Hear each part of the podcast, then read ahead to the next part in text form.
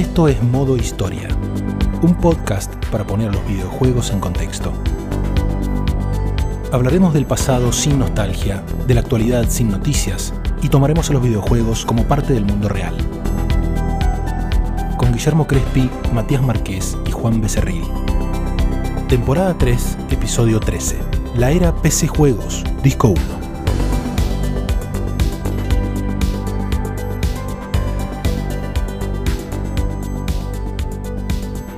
Les damos la bienvenida a dos episodios que van a ser, al menos por esta temporada, los últimos que vamos a dedicar a reconstruir la historia de las revistas argentinas de videojuegos. Cubrimos hace tiempo lo que sucedió en Editorial Proedi con las revistas K64, Drian Commodore, Load MSX y Load Sinclair. Y más tarde recorrimos la extensa vida de la querida Action Games.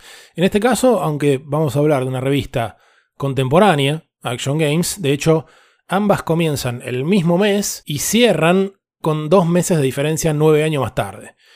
En realidad, en este caso, los contenidos de la revista que vamos a comentar en este episodio del próximo vienen más del lado de lo que había hecho K64 y sus revistas hermanas, digamos, porque estamos hablando de juegos de computadora.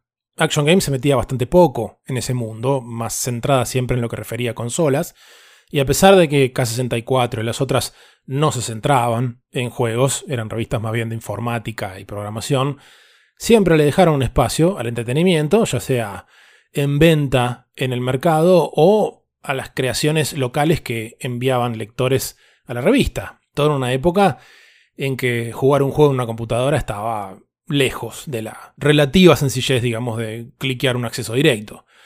Quienes hayan escuchado aquellos episodios que hicimos sobre Editorial Proedi recordarán que una de las razones detrás del final de aquellas revistas fue que estaban centradas en un mercado que estaba empezando a desaparecer, el mercado de las home computers. Cuando a comienzos de los 90 empiezan a bajar de precio las PC, que hasta ese punto apuntaban más al ámbito empresarial y no al hogareño, una PC podías llegar a tener en tu trabajo, en tu casa tenías una Commodore 64, por ejemplo. El panorama cambia tremendamente y las publicaciones como las de Proedi, además arrastrando problemas financieros a raíz de lo que sucedió en Argentina por esos años, no lograron adaptarse a tiempo.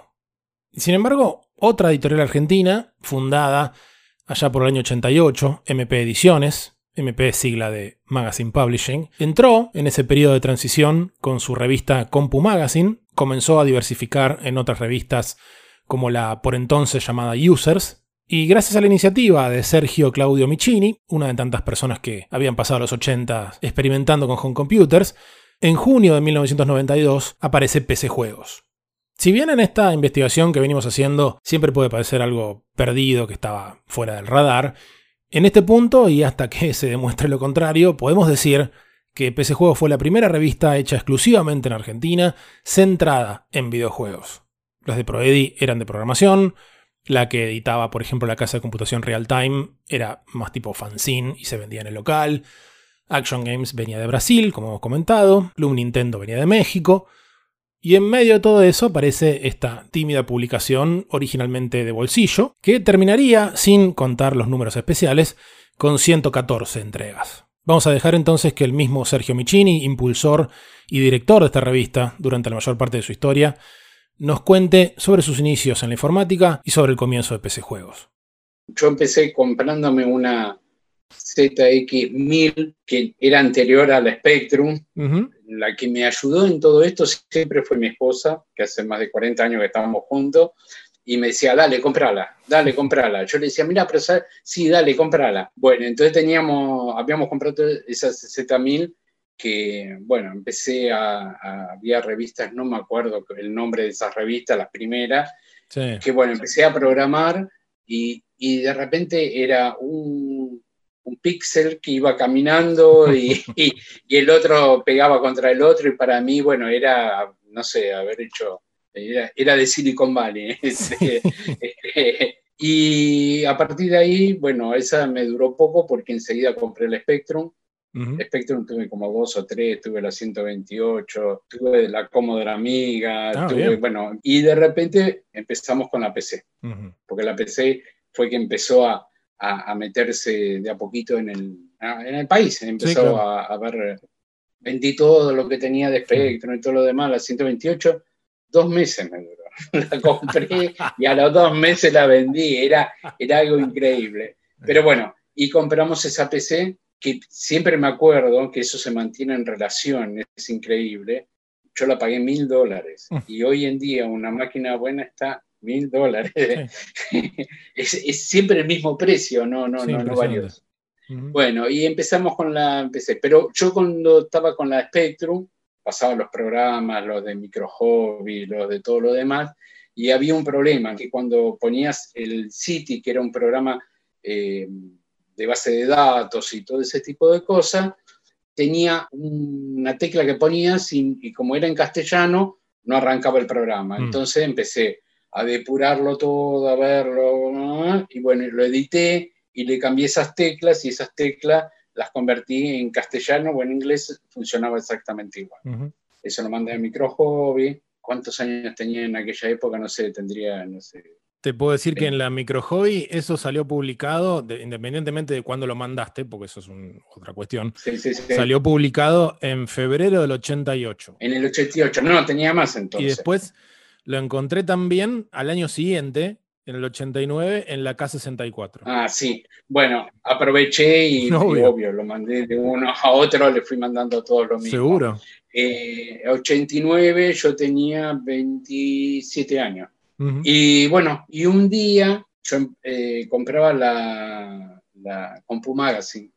Y había un muchacho que escribía, comentaba un juego y comentó uno, dos, tres y de repente no, no comentó más. Entonces yo preparé el currículum de, lo que había hecho y todo lo demás y fui a, a MP, le dije lo que hacía, que, que, tenía ganas de escribir para eso. Bueno, me dijeron que hiciera una nota a ver si, si iba todo bien que era la nota del, del Bete. El Bete, el Bete era, era el Corvette, sería, era un juego que era de auto. Bueno, hicimos la nota de eso. Bueno, les gustó y me dijeron, bueno, yo empecé a escribir para Compo Magazine. Yo he trabajado en un banco en esa época y el, trabajo de, revistas y todo lo demás era como un, un poco más que un hobby. Era algo que me gustaba mucho, pero era secundario. Lógico. En la época de mm, Menem, yo trabajaba en el Banco de la Provincia de Chubut y dijeron, bueno, o se van al sur, la mayoría de los empleados, o los indemnizamos.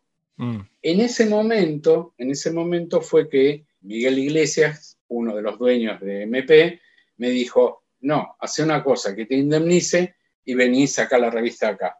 Bueno, bárbaro, me pareció genial y así fue como nació la revista. Bueno, hicimos el, primer número, que lo sacaron en una edición chiquitita. La edición chiquitita era como una cuestión de abaratar costos, era lógico, ¿no? Porque ellos estaban probando en un montón de, cosas.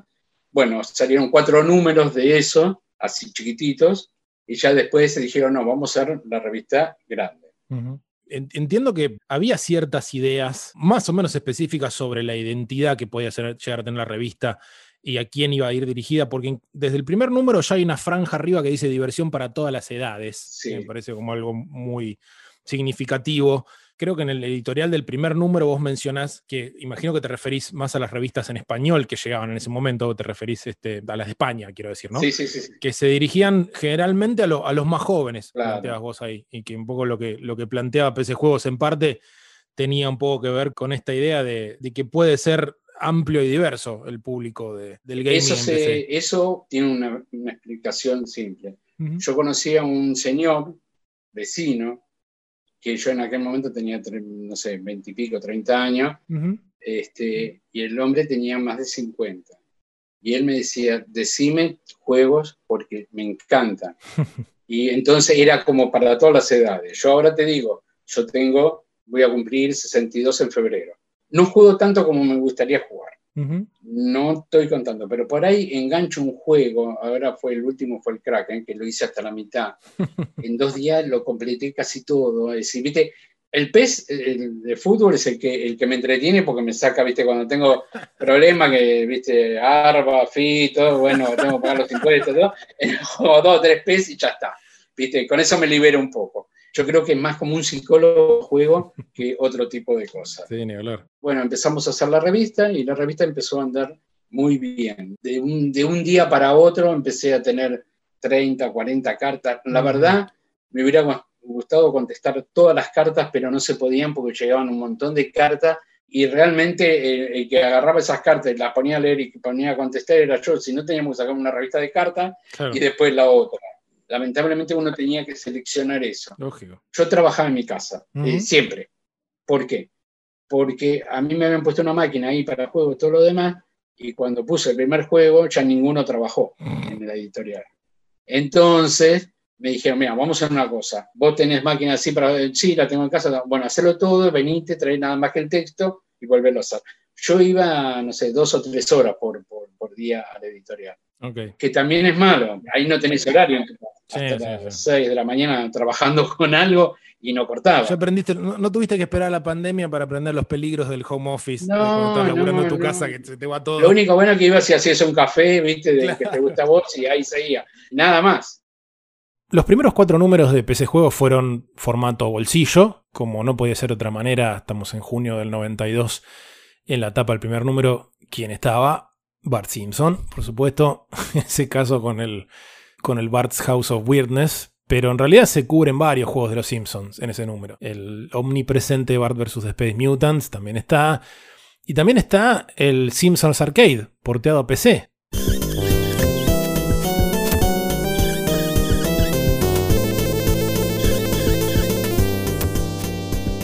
si tuvieron alguna experiencia de jugar al arcade de Simpsons en la PC en su momento. Yo no recuerdo haberlo jugado, pero sí de entrada pienso que debe ser complicado todos los, eh, los niveles de bonus donde tenías que smashear los botones.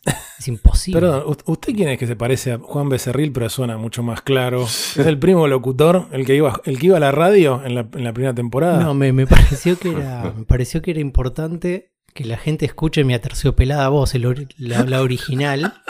Entonces hice una, hicimos una importante inversión sí, señor. en pos del bienestar auditivo de la gente.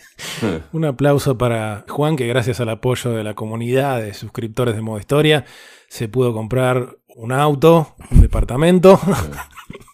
y con lo que sobraba un micrófono. Un micrófono. Así que ahora este. Un aplauso de golf. La gente lo merece, la verdad que la gente merece que yo esté mejor. Pero bueno, en el caso del Simpsons estaba mejor al menos en la PC que en la Commodore 64.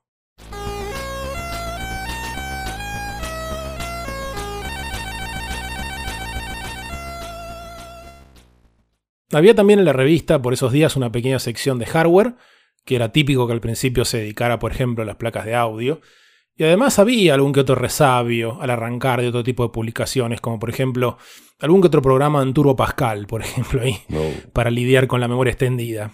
Pero el asunto pasaba principalmente por reseñas y guías para juegos. No era una revista con noticias, casi no había al comienzo, en general nunca se dedicó a eso. Cuando sí había noticias, me refiero a los primeros años, era como en tantas otras revistas donde mejor saltearlo porque vayan a saber de dónde venían esa data y rumores y demás. Por ejemplo, en el número 12 hay una paginita de noticias que dice que Nintendo bajó un 50% el precio de los equipos de CD-ROM. Toda una novedad, francamente, para los que crecimos convencidos de que no hubo una sola consola en la historia de Nintendo que usara CD-ROM. Pero bueno, en esos casos mejor. No prestar atención a esa parte que por suerte era muy pequeña y nunca fue el foco de la revista para nada.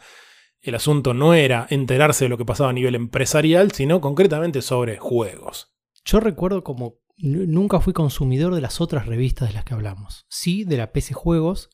Y mm, en base a lo que decía Sergio, esto de que es para. estaba apuntada a todas las edades. Yo recuerdo que una de las cosas, además de que yo era jugador de PC, una de las cosas que me atraía de la revista era el formato en el que estaban escritas las notas, que no te hablaba como si fueses un niño.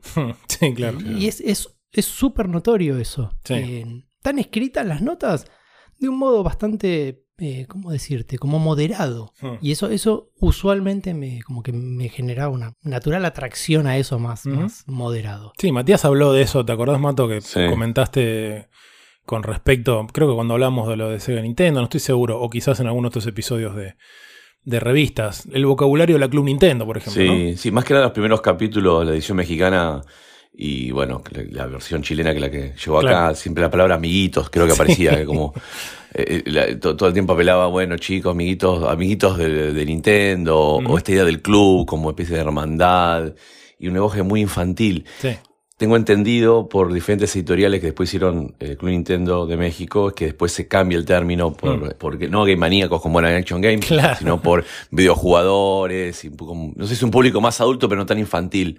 Eh, esa es una buena diferencia con la, con, con revista que estamos hablando ahora, ¿no? Sí, ni hablar. Igual aclaramos por las dudas, Club Nintendo salió algunos meses después, en, Argentina me refiero, que, que PC Juegos, pero bueno, era, era bastante usual en la época. Y la primer editorial de todas, en, en la número uno, el primer párrafo ya marca un montón de las cosas que van a ser la idea editorial de la revista. Por ejemplo, dice, cuando nació la idea de esta revista, una de las metas que intentamos imponernos era que no estuviese dirigida a una edad determinada, lo que dijimos antes. Y esto está bueno.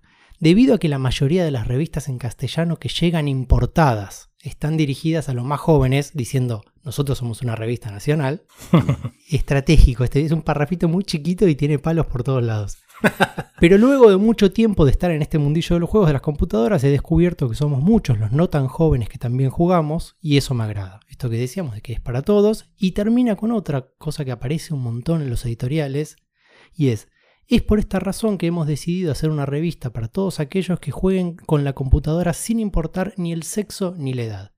Que, recordando que estamos en el año 92, no es un tema común ya decir, che, primero los juegos no son para chicos y después los, juegos no son solo para hombres.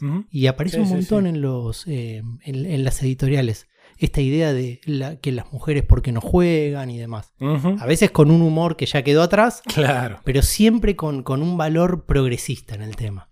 Antes de seguir adelante y volver a escuchar a Sergio, quisiera tomarme un segundo para expandir o aclarar un par de cosas que lo escuchamos comentar hace un ratito.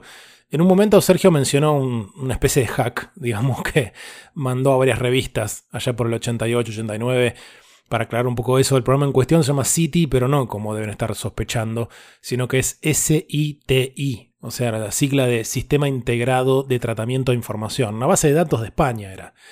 Y la Spectrum 128, que fue un desarrollo conjunto de Sinclair con el distribuidor español de la marca, que era Investrónica, no era totalmente compatible con el software de las anteriores Spectrum, porque, entre otras cosas, incorporaba caracteres del castellano. Entonces Sergio hizo un fix, digamos, para que el programa funcionara en ese modelo, lo mandó a Micro Hobby y lo mandó a K64.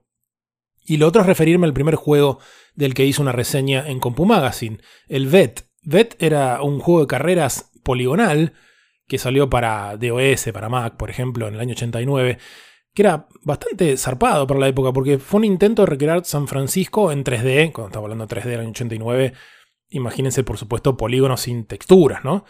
Pero era casi un, casi un open world, entre comillas, en un punto, porque te podías mover con un montón de libertad. Si te mandabas alguna, te paraba la cana. O sea, estaba muy bien el BET. Lo que tenía era que no bancaba placa de sonido, entonces el, el ruido del motor del auto en el speaker mm. te asesinaba, básicamente. Pero bueno, eran cosas de la época. Después, el mismo estudio, por ejemplo, para que se den una idea, que hizo el VET, al año siguiente hizo el Stunt Driver, que es mucho más conocido donde armás la pista con un editor de niveles y, bastante similar. Había unos cuantos juegos de ese estilo en ese momento. Ahora sí, vamos a volver a escuchar a Sergio Michini, director de la revista, comentando el lugar particular desde el cual encaraban las reseñas de juegos y también hablando sobre un tipo de juego al cual le hemos dedicado unos cuantos episodios ya en este podcast. Lo que yo siempre utilicé cuando tenía los colaboradores era el juego que le gustaba.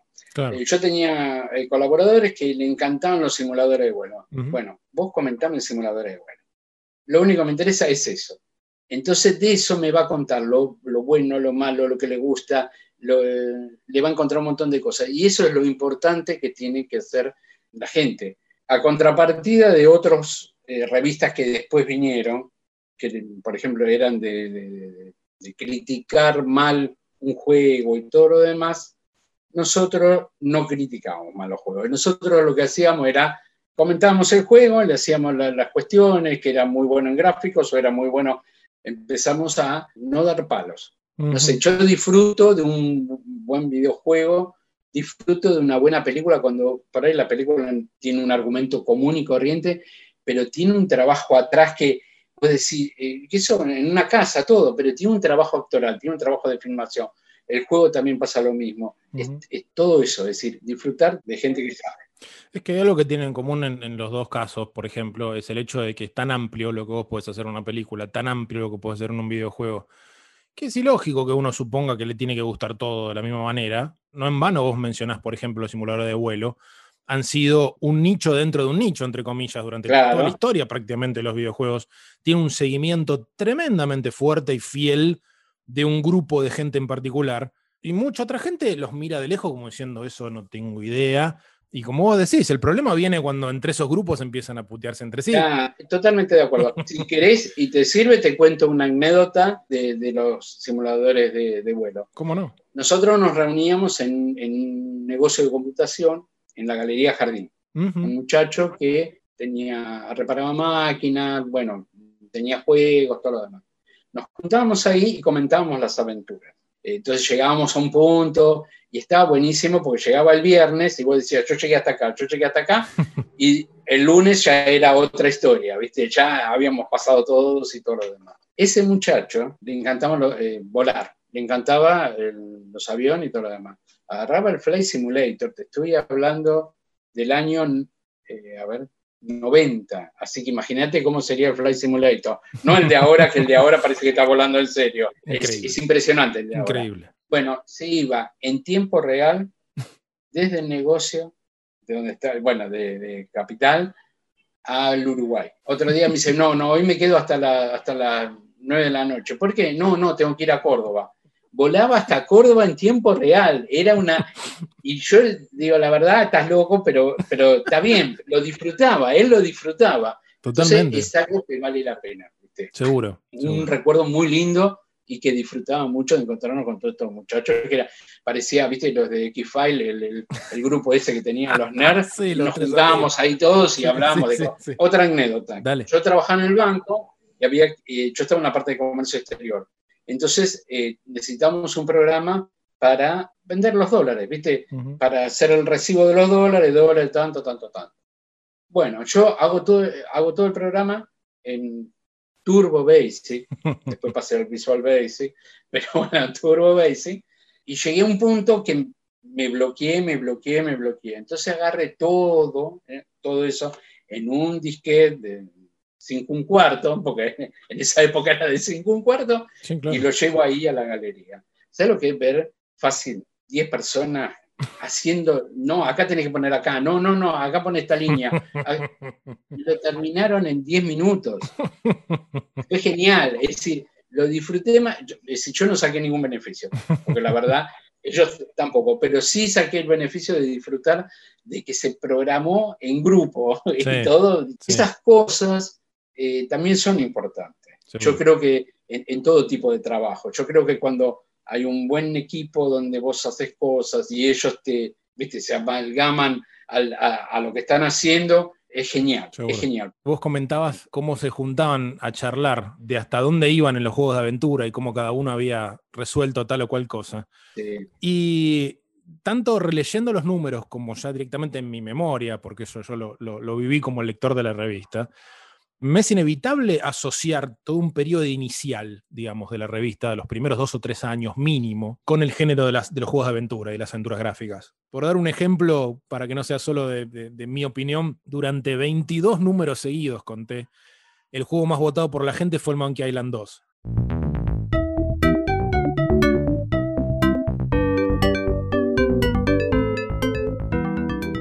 Y lo destronó el Sammy Max, que era otra aventura gráfica. ¿Había alguna, alguna cercanía tuya, me imagino, por esto que como comentás, por ese tipo de juegos? ¿O venía más de, una cosa de que en esa era pre-Doom, digamos, era lo que en general más se jugaba? Lo, que tenía y lo que me gustaba era que tenía una historia, se desarrollaba una historia y a través de esa historia uno interactuaba. Cosa de que en los otros, que también me gusta eh, uno, los de disparo, o lo de que sea, también me gusta, pero ahí terminan en, disparo y romper y matar, ahí se terminó el asunto. En cambio, en la aventura tenías que encontrar algo para poder llegar a pasar a otro lado. Entonces había un, eh, como un poquito de inteligencia que tenía que usar la gente. Es decir, no, era automático. Entonces, eso, eso era lo, que me gustaba y lo que enganchaba a la gente y que mucha gente. La ventaja de la aventura, que la podía jugar un pibe de 11, 12 años y la podía jugar uno de 60. Entonces era como que unía toda la, generación, todo, todos los años.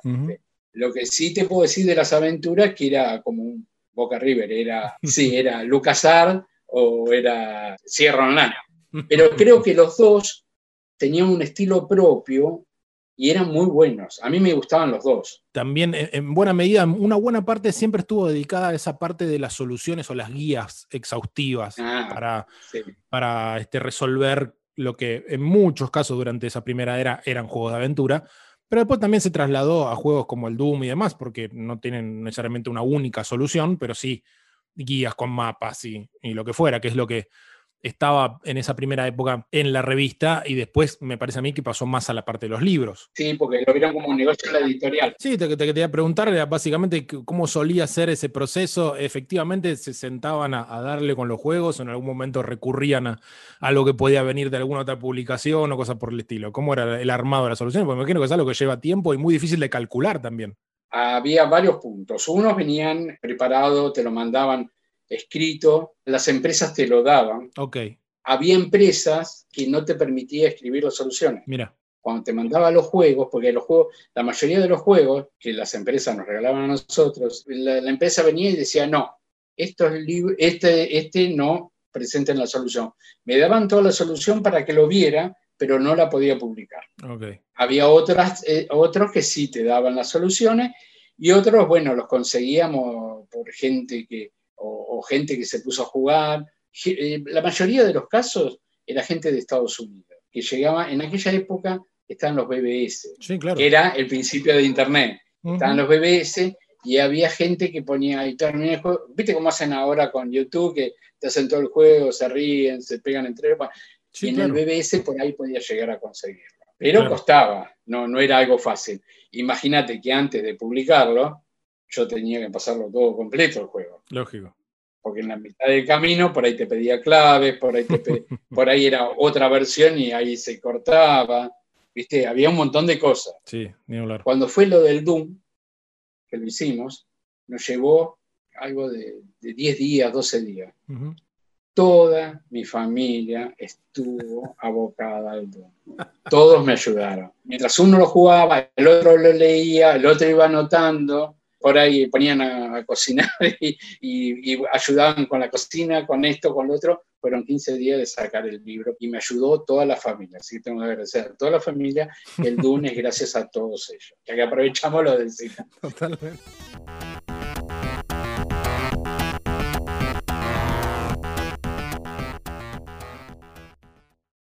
Las soluciones de las aventuras gráficas eran una fija durante la primera época de PC Juegos. Ya en el primer número venía la del Larry 5, el Larry más fácil de todos. Y durante un buen tiempo hicieron referencia a comandos u objetos del juego en cuestión con sus nombres en inglés. Aún si era este, un juego point and click donde no había que tipear. Esto no era solamente por sacar la solución de un BBS de Estados Unidos, sino que también era simplemente porque unos cuantos de esos juegos todavía no circulaban por Argentina en español. En el número 3, cuando dan las soluciones del Monkey 2, además del hard requerido para correr el juego, agregan algo muy, eh, muy de la PC Juegos, los requerimientos humanos para jugar este juego. y eran interesarse por las aventuras, tener afición por los acertijos y el uso intensivo de neuronas, tiempo libre y paciencia, buen humor para divertirse y saber lo necesario de inglés. Claro de esto que vos decís. Probablemente en esta época, en el año no sé, 92, no había llegado el juego doblado, eh, traducido. Es muy probable, sí. E incluso creo recordar, no sé si tenés ahí la nota, francamente espeluznante para la época que te decía que el juego descomprimido en el rígido ocupaba unos 9 megas. ¿Qué pasó? Jugás a esto y nada más. Y en el correo de lectores era típico que alguien preguntara, por ejemplo, cómo pasar tal o cual puzzle de una aventura gráfica. De un ejemplo. El número 33, me estoy yendo para adelante, Agustín Casamayor, de Mar del Plata, dice que ya terminó el Maniac Mansion 1, pero sigue sin saber dónde está la nafta para la motosierra. Esta es una absoluta excepción a lo que solía pasar, porque en este caso PC Juegos contesta, nosotros tampoco sabemos dónde está. ¿Por qué estoy eligiendo este ejemplo en particular? Vamos a hacer un servicio a la comunidad, contestar la duda de este lector. Quédate tranquilo, Agustín. Pusieron una motosierra entre los cuchillos de la cocina como un gag visual. Para molestar. O sea, no querían que la uses. Así que inventaron la excusa de que le falta combustible. No hay combustible en el juego. Sí lo hay en el Zack McCracken, donde puedes encontrar combustible para motosierra. Y así el gag termina abarcando dos juegos. Bueno, tarde pero seguro. También en el correo de lectores cada tanto aparecían clubes de fans de cierre de LucasArts. esto lo, lo comentaba Sergio recién. O sea, literalmente era Hola, soy el presidente del club de fans de Sierra Online, les mando mi correo, etcétera, etcétera. Y después aparecían, no hay ninguno de LucasArts, vamos a formarlo y cosas por el estilo. De cualquier manera, la revista cubría todo tipo de videojuegos. Si hiciera falta aclararlo, por ejemplo, muchos de los que se les solía llamar arcades, o sea, no arcades entendidos como el hardware que corre un juego específico con el monitor y controles en un salón de juegos, sino juegos estilo arcade. Era típico que se dijera eso en PC.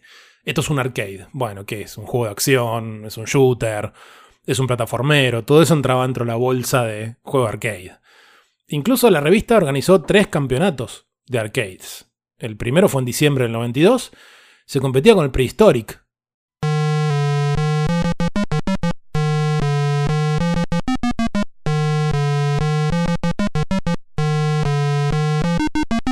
Te podías ganar como primer premio una placa Sound Blaster Pro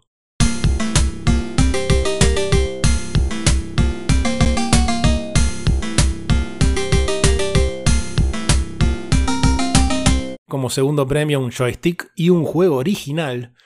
Y el tercer premio era solamente un juego original. O sea, fíjense que aclaraba, te ganas un juego original, que era algo que ninguno de nosotros habíamos visto en nuestras vidas en Argentina. El segundo campeonato fue en julio del 93, se jugó al Zul,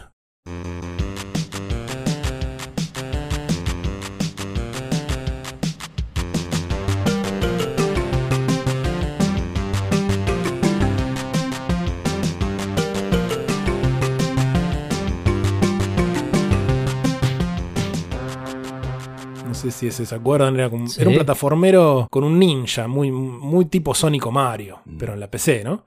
Ese lo, lo hizo Gremlin Graphics. Y el tercer y último campeonato fue con el Pinball Dreams.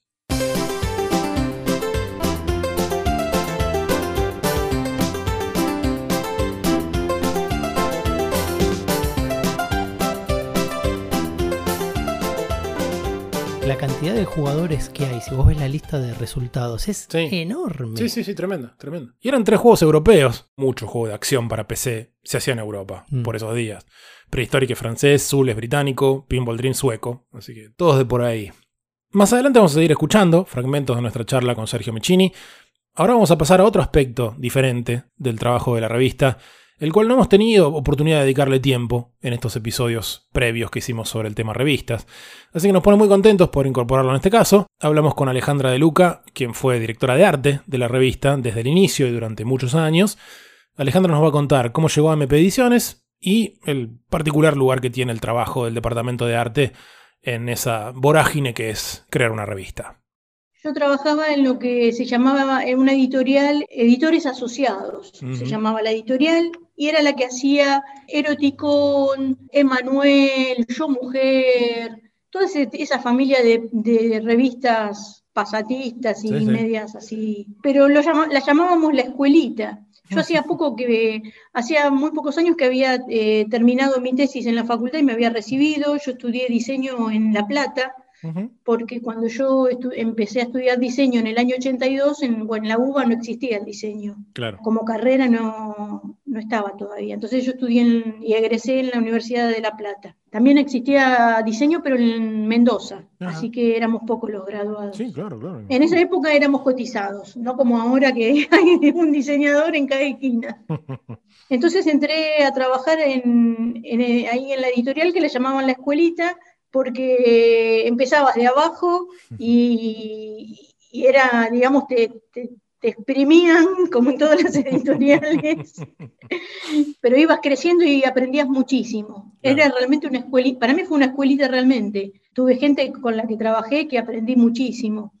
Y bueno, de ahí salió un día un aviso, mi hermana me lo pasó, fui, era MP Ediciones, Y tuve una entrevista en, un sábado a la tarde en la casa del dueño, este, porque em, la mujer estaba embarazada o ya había tenido familia y tenía un bebito chiquito y no podía seguir trabajando y era diseñadora gráfica. Entonces estaba buscando un, reemplazo para la, jefatura de arte, digamos, pero que era la que estaba en ese momento era la mujer. Y bueno, y ahí empecé a trabajar y ahí quedé, trabajé 13 años con ellos, eh, así que fue una buena parte de, de, mi trayectoria, digamos, como diseñadora, ¿no? Sí, seguro. Y fueron buenos momentos, regulares, malos, los últimos, los últimos no fueron muy lindos.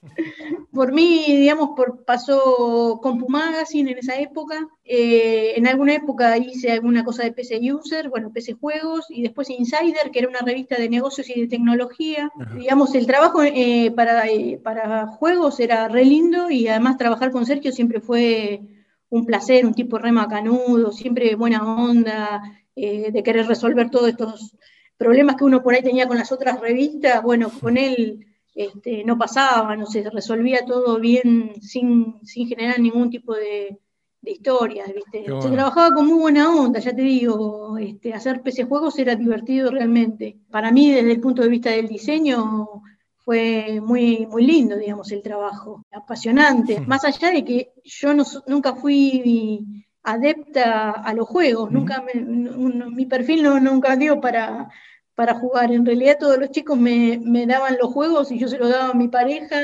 este, y, se pasaba todas las madrugadas jugando y se reunía con sus amigos este, con todos los juegos que había en esa, en esa época, ¿viste? Se pasaban los CDs y yo le llevaba y le traía amigos míos a su vez todo el material para que jugaran, pero yo en realidad no jugaba ni al nada, ni al Tetris, nada y sigo siendo igual, digamos. Pero por supuesto que eh, yo lo que más me gusta hacer es el trabajo editorial. Eh, amo el trabajo editorial porque además es sumamente complejo, es, interdisciplinario, se trabaja con, con, mucha gente, fotógrafo, infógrafo, la parte técnica, la de producción, la imprenta, en fin. Eh, ilustradores, es fascinante para mí, ¿no? Después pasé a un sector que era todo lo que eran libros, que la mayoría eran hechos por users, eran todos productos de users.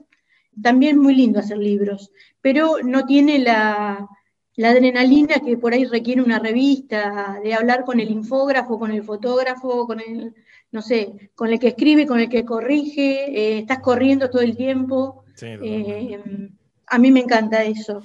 Y bueno, nada, también estás lidiando con un montón de gente para que cumplan. Y como en arte somos los últimos antes de entrar a la imprenta, teníamos que estar siempre contra el reloj porque todos se atrasaban y nosotros éramos los que absorbían el atraso del, del resto. Entonces también era éramos los malos a veces de la película, ¿no? Eh, Clásicas cuestiones de relación entre redacción y arte, que esto me lo tendrías que haber mandado, lo, cuando lo plantás y qué sé yo. Claro, lo que pasa es que como en, los, en los kioscos, eh, en esa época, no sé ahora cómo es el, el sistema, eh, anunciabas la salida de la revista y si la anunciabas y salías tarde pagabas una multa. Entonces por eso era importante eh, llegar a tiempo con los, con los tiempos, digamos, eh, cumplir, con todo. Por ahí te tenías que llevar trabajo a tu casa, trabajar hasta las 3 de la mañana y bueno, correr el fin de semana también. Lógico. o ir a la imprenta a las 3 de la mañana a corregir lo que en esa época se llamaban ferros, que son unas pruebas de impresión, ¿no es cierto? Después, eh, un poco yo llevé la propuesta de la editorial donde yo estaba antes, era hacer dos turnos, digamos, dos bandas horarias de trabajo. Entonces incorporé ese plus a la editorial donde había un turno a la mañana y otro turno a la tarde. Y después en el proceso era esperar, eh, digamos, con ansiedad y que te entreguen los contenidos lo antes posible, los textos, que llegaran corregidos, porque muchas veces te entregaban toda una revista y decís, uy, qué bueno, me entregaron en tiempo, bárbaro, eh, ya me pongo a trabajar y después cuando la, ya la tenías armada y diseñada, te enterabas que nunca había pasado por corrección. Entonces empezabas así, agarrado de los pelos. y bueno, en el caso de PC Juegos eso mucho no pasaba, con una revista muy chiquita y la manejaba Sergio en ese sentido no, pasaba eso, pero con las otras eh, sí. Mm. Y después había una parte que a mí, nada, fascinante trabajar con los ilustradores, ¿no? Eh, donde es maravilloso lo, que sucede que vos le das una nota, que vos ya la leíste, sabés de qué se trata, y así como se la das, este, te viene de vuelta una ilustración, una interpretación de ese contenido que es fascinante, como lo, pueden plasmar en, una ilustración, digamos, ¿no? Sí, claro. Eso para mí es maravilloso. Lo mismo la fotografía. Eh, había una parte de hacer entrevistas y reportajes eh, y era re interesante también trabajar con los fotógrafos que eran de la revista Mercado, que yo había tratado de, de reclutarlos porque me parecía que trabajaban muy bien. Y bueno, era ir con ellos a una producción fotográfica, una empresa que vos decís, ¿qué foto vamos a hacer acá? Más que el tipo en el escritorio. Bueno, y, había que hacer el diseño de una doble página, de una apertura, de una nota. Y bueno, hacían unas fotos espectaculares. Por ahí le decíamos, sé yo, a ver, eh, ponete en la escalera, mirá para arriba y buscar planos y encuadres. Mm. Eh, yo por ahí iba a un par de, de sesiones y más o menos le decía lo que me gustaba o le tiraba un par de ideas y después no iba más. y el material que venía de vuelta era impecable, digamos. Qué bueno. Nada, para mí el trabajo en editorial es un trabajo bárbaro. Escuchamos recién a Alejandra de Luca, directora de arte de PC Juegos, haciendo referencia, entre otras cosas, a las ilustraciones de la revista, así que quisiera aprovechar para mencionar al menos brevemente a los dos principales ilustradores de humor que tuvo PC Juegos. El primero fue Luis Sabio, más conocido como Lubio, que en los primeros números de la revista hacía viñetas cómicas a, una página. Y más adelante empezaron con las historietas, vamos a decirles así, y no cómics, ya que estamos hablando de los 90, de la mano de Mario Sardá. Primero fue Harry Reset, el expeditivo, y el número 30 nace Baitman, el vengador informático, enfrentándose al, virus Michelangelo, el primero, así que todo un documento de la época. Bueno, Baitman se publicó por tres años y medio, hasta que dejó de aparecer sin explicación alguna pero todavía es recordado por muchos lectores de revista. Y otro tema de la época que hemos tocado cada vez que nos metimos en el contexto en que apareció esta revista ha sido la eterna cuestión de la piratería.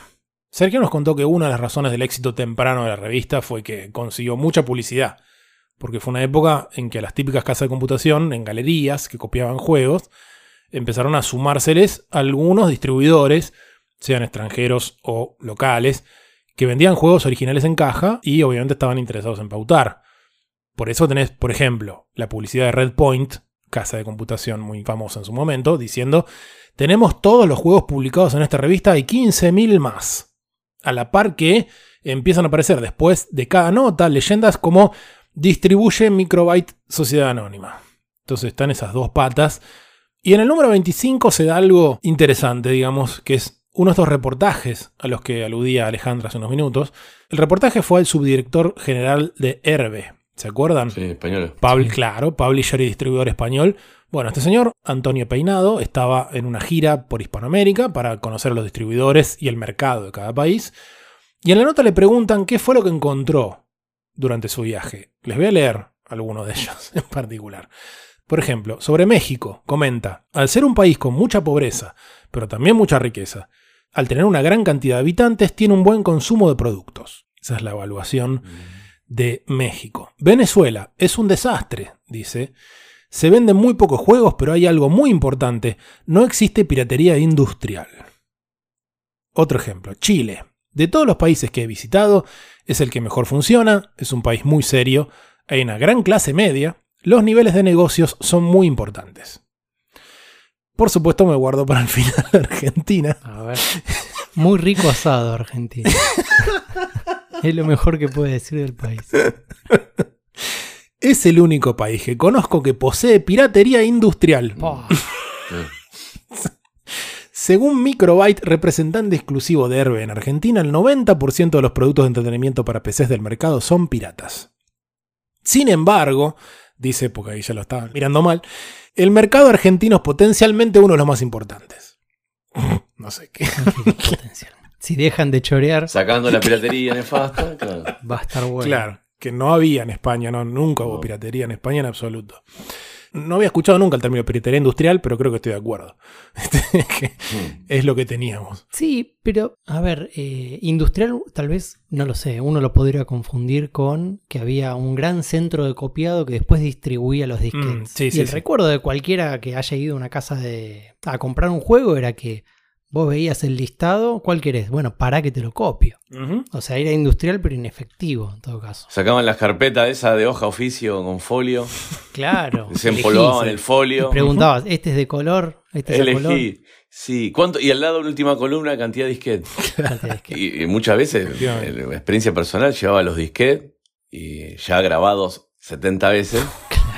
se regrababas un poquito de corrector arriba. Incluso disquetes de distinto tamaño. También, Me, quedaron dos de baja, uno de alta. ¿Qué me entra acá? Un caos. Date una vueltita y vuelven 10 minutos que están. Bueno. sí, sí. Bueno, y antes dijimos que era típico que preguntaran en el correo a lectores cómo pasar tal parte de tal juego de aventuras. Bueno, muchas veces la respuesta de la revista, que era una respuesta correcta, era no te lo podemos decir porque eso están las claves del juego. Claro. Que era otra cosa que se resolvía fotocopiando en ese caso. Ejemplo, ya que estamos con el Maniac Mansion. En el número 18, Marco Javier Goenaga pregunta: Tengo el Maniac Mansion y en este no me vinieron las claves para abrir la puerta de acero que está en el primer piso. ¿Me podrían decir el código de acceso la misma?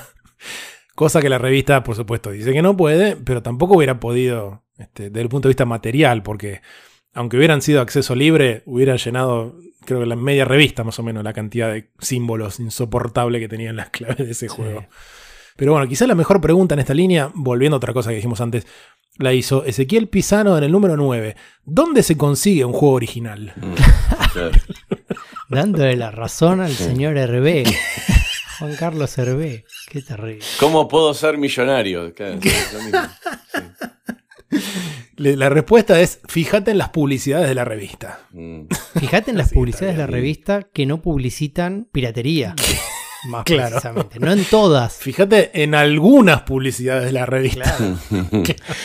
Yo cuando leo estas cosas, eh, siempre encuentro la analogía con Club Nintendo, que era el, padre que te castigaba diciendo que si comprabas un cartucho trucho, se rompía la ranura del Super Nintendo. Sí, claro. Les pedimos encarecidamente. Siempre había una pregunta en el famoso mareado que decía. Encontré este cartucho de Street Fighter. Bueno, escucha, no, todo bien, pero la piratería es nefasta. si vos comprás el cartucho trucho, que Nintendo no va a poder crecer. El clásico argumento. Sí, totalmente. Y la peor era si iba a romper tu Super Nintendo. Hemos visto una gran cantidad de consolas, así ponían. Clásico. Que han estado destruidas solamente por dar unos cuantos pesos, pero este, increíble. Eh, eh, es el padre que te reta eh, este, cuando es algo mal y que la consecuencia no va a ser vos, sino para tu gran objeto apreciado que era la consola. sí, de acuerdo. Y bueno, ahí están las gigantescas diferencias entre las publicaciones por obviamente el origen y el objetivo y el mercado y demás.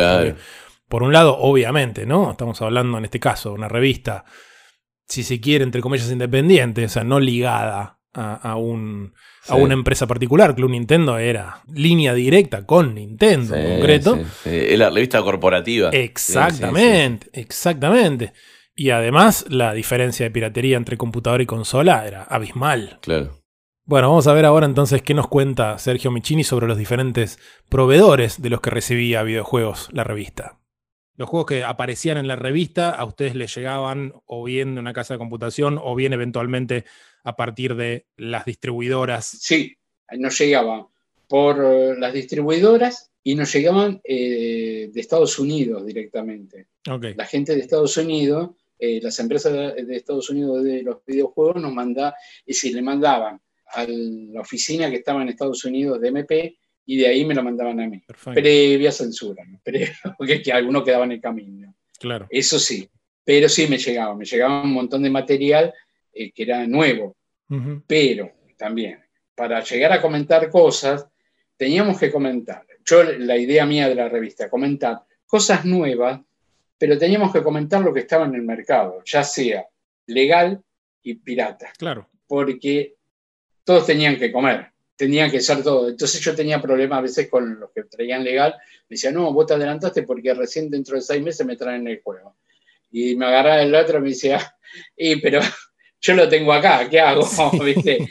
Y entonces había que jugar un poco y era problemático a veces. Pero bueno, eh, reconozco que la piratería está mal, pero si tenemos un país donde el dinero que ganan los padres y le pueden regalar a los chicos juegos, bueno, veámoslo, sería distinto, pero no se puede combatir. Yo estuve hablando con Herbe y con todo lo demás, gente de España y gente de... Y yo le decía de que bajaran el precio en dólares del juego. Que iban a vender más, pero no, no, no había caso. No sabía yo que MP tenía también presencia, digamos, en Estados Unidos. Sí, tenía una oficina. Tenía una oficina donde recibía las cosas y hacían, no me puedo acordar quién era, era un amigo de Miguel o una cosa así, que tenía una oficina allá y era donde recibía. Era, yo nunca fui, yo, pero me, acuerdo que me decían que estaban, eran dos escritorios y un, y un teléfono y una computadora y nada más. Sí, sí, lo único que tenía. Pero bueno, estaba, estaba ahí tenía presencia ahí. Y las demos, la, ¿ves? E, eso eh, ahora no hay tanto, pero la demo era una manera de que vendían el software. Sí. Vendían, porque vendían, dándote una partecita nada más, o te quedabas con la gana o te daba la posibilidad de vender. Era, era muy, muy, muy, muy... Eso también venía de, venía de BBS, supongo, ¿no? Eh, no, las demos eh, las mandaban directamente de las empresas. Ah, te la, mayoría. directamente, mira. Sí, sí, sí, sí, la mayoría o venía o nos mandaban CD mm. con un montón de demos de, las que iban a sacar. Claro. Y de BBS también, pero eh, como las de BBS, yo no estaba seguro cómo estaba completa, porque la demo no la había jugado toda al final. Entonces yo prefería, porque a ver si tenía una imagen atrás que no, no correspondía o algo por el estilo. Entonces yo evitaba ese tipo de cosas. Mm. Yo me preocupaba mucho por, por, el público. Es decir, lo que más me preocupaba era el público. Fíjate que el diseño que tiene la revista viste que tiene dibujos y oscuros, claros y oscuros, se debe a que la editorial descubrió de que los chicos, por ejemplo, de un aula, compraban una PC juego y fotocopiaban todo.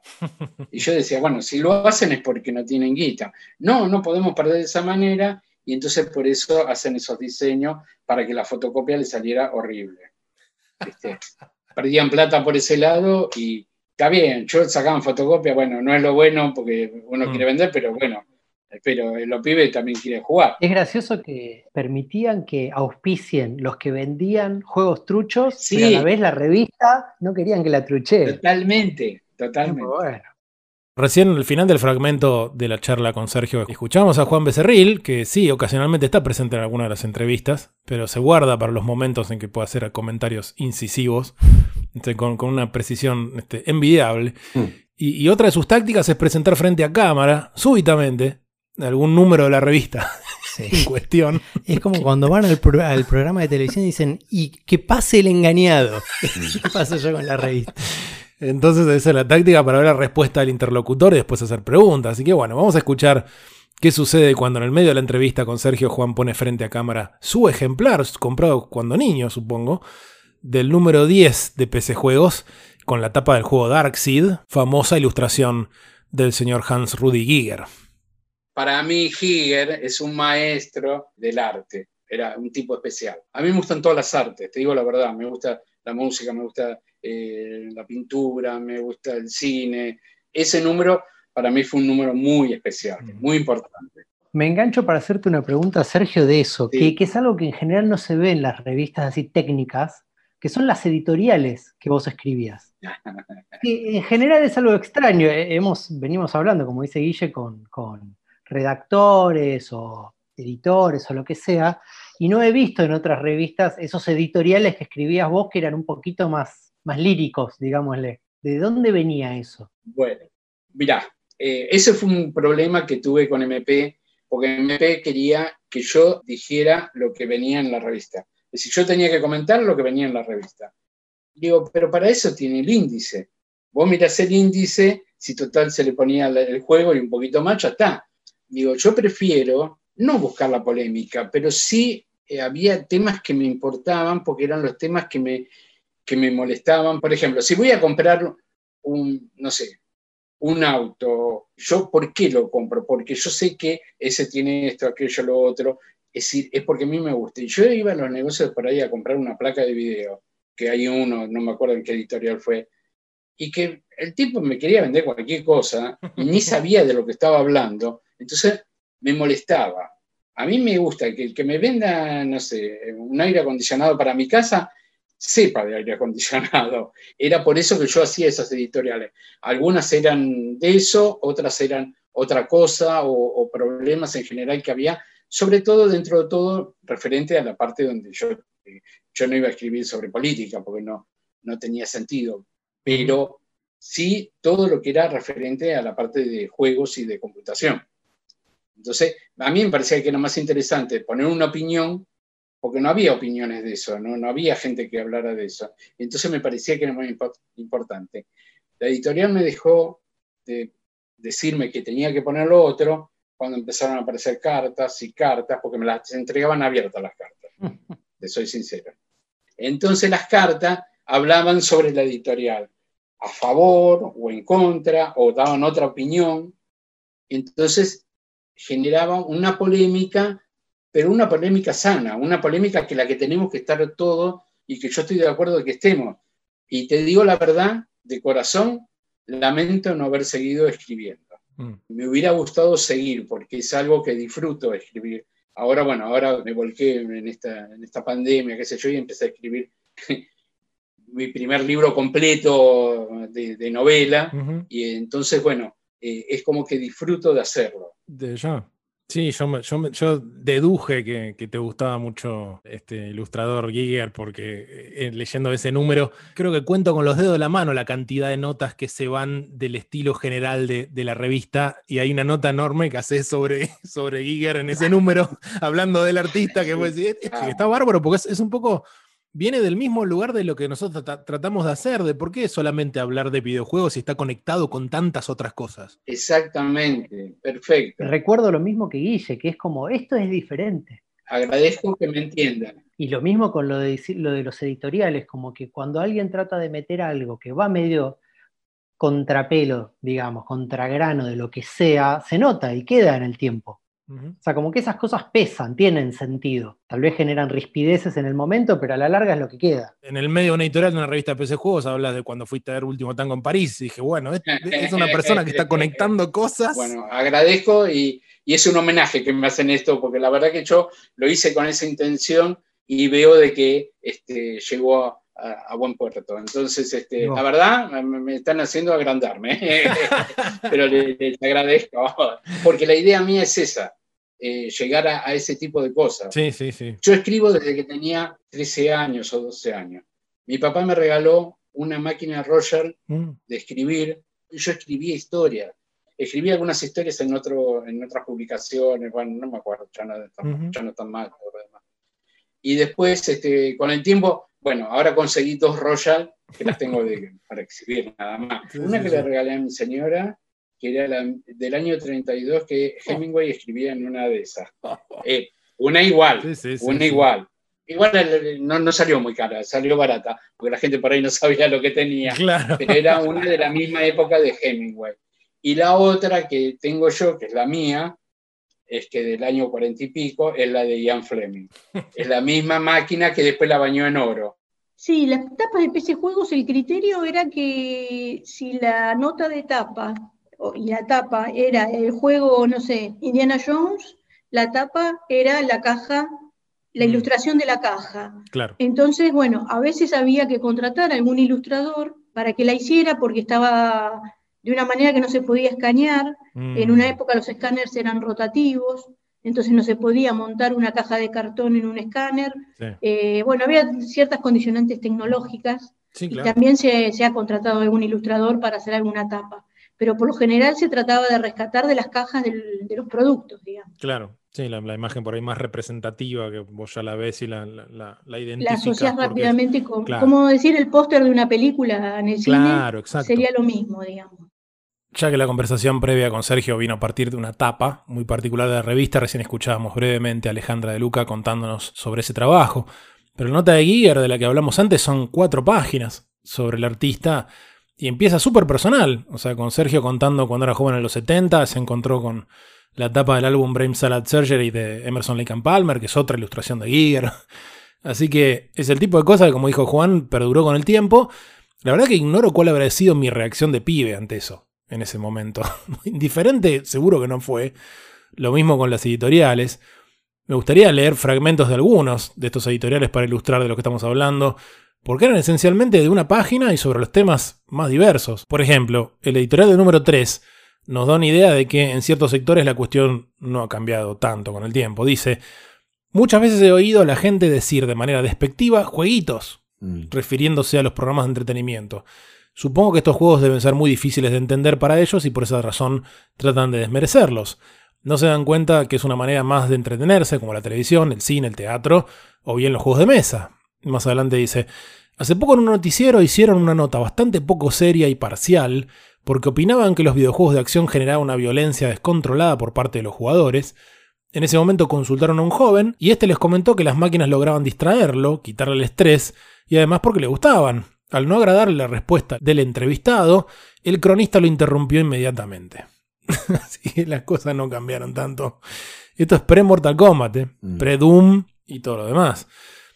Y en la línea de lo literario, por ejemplo, escuchen este del número 16, o sea, octubre del 93. Habla de cómo de pronto los juegos están basados en autores literarios como Stephen King, por ejemplo, que estaba la aventura gráfica de la mitad siniestra, Dark Half, Conan Doyle, con juegos de Sherlock Holmes, o Humberto Eco, ahí medio se fue de época, pero bueno, años antes estaba la abadía del crimen, ¿no? Dice, las aventuras nos ofrecen una manera más de transmitir cultura, y cuando en el secundario estudiamos de memoria los versos del Cid Campeador, o tenemos que leer obligatoriamente las desventuras del Lazarillo de Tormes, Matías. Siempre aparece el Lazarillo. Quizás al día siguiente nos olvidemos de todo. Pero de todo lo que hicimos para terminar el Dark Half o los casos de Sherlock Holmes, o cualquier personaje de las aventuras, seguramente aunque pasen los años recordaremos muy bien todo lo que hicimos con cada uno de los personajes, sin olvidarnos que los libros son irreemplazables políticamente correcto. Y, sí, y si no se pudre todo, creo que van la, la Liga de Ama de Casa y prenden fuego la editorial. Mínimo. y cierra. Yo personalmente recuerdo muy bien cuando jugué con El Señor de los Anillos mm. y llegaba a la abadía junto a mi fiel seguidor Dazzo. O eso era el nombre de la rosa. Es buenísimo ese cierre. Yo seguro no entendí nada. Claro. me mezcló dos libros. En, claro. Sí, sí, sí. Es muy bueno. Es muy bueno, sí. Bueno, pero ahí ves también que para mí el valor que tienen esas editoriales es de no tratar de idiota al otro. Sí, y claro. Cuando él sabe que no vas a entender la referencia, por lo menos planta la semilla de esa curiosidad o de ¿esto qué fue? ¿Qué es esto? De una. Eh, y, es lo que me pasó a mí que cuando decías con la reacción de, esa tapa del Darkseid. De la tapa y después de cuatro páginas hablando de eso. A mí me generó la, curiosidad. Sí, claro. ¿Qué es esto? Esto es diferente. Sí, enciende la chispa, encendió la chispa. Exacto. Sí, sí, sí, ya que estamos, esto que nos comentó Sergio de las objeciones de la editorial con, con esos editoriales, digamos. Él ya lo había dejado asentado abiertamente en la revista en su momento, o sea, no fue una, una confesión tardía que nos hizo nosotros. En el número 21, por ejemplo, dice, a menudo publicar editoriales de este tipo me trajo algunos inconvenientes, ya que no todos estaban conformes con mi postura. Sin embargo, cada vez estoy más satisfecho con los resultados logrados. En tal sentido, he recibido cartas y llamadas telefónicas de muchos chicos, cuando digo chicos me estoy refiriendo a niños que no superan los 10 u 11 años, que coinciden con lo que había escrito. Este feedback me llena de regocijo debido a que es difícil despertar el interés de leer, no solo una editorial, sino cualquier clase de material escrito, en esta época en que todo es visual, animación, imágenes y sonido. Bueno, hasta aquí llegamos con la primera parte de nuestro especial sobre la revista PC Juegos. En la segunda y última entrega vamos a seguir conversando con Sergio, con Alejandra y con varias personas más, algunas que trabajaron en la revista y otras a las que la revista ayudó a que sus juegos llegaran a todo el país. Esto ha sido Modo Historia un podcast acerca de la historia de los videojuegos. Pueden escribirnos a nuestro mail modohistoriapodcast.gmail.com y seguirnos en redes como Instagram o Twitter, bajo el nombre Modo Historia Pod. En nuestro perfil podrán encontrar links para suscribirse al podcast y así ayudarnos a sostener este proyecto. Esperamos sus comentarios y sugerencias para próximos episodios.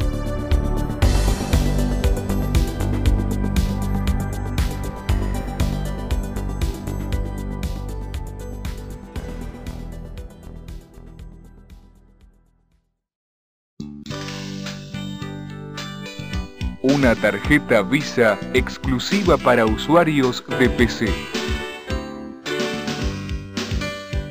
Entre nosotros, CompuCard.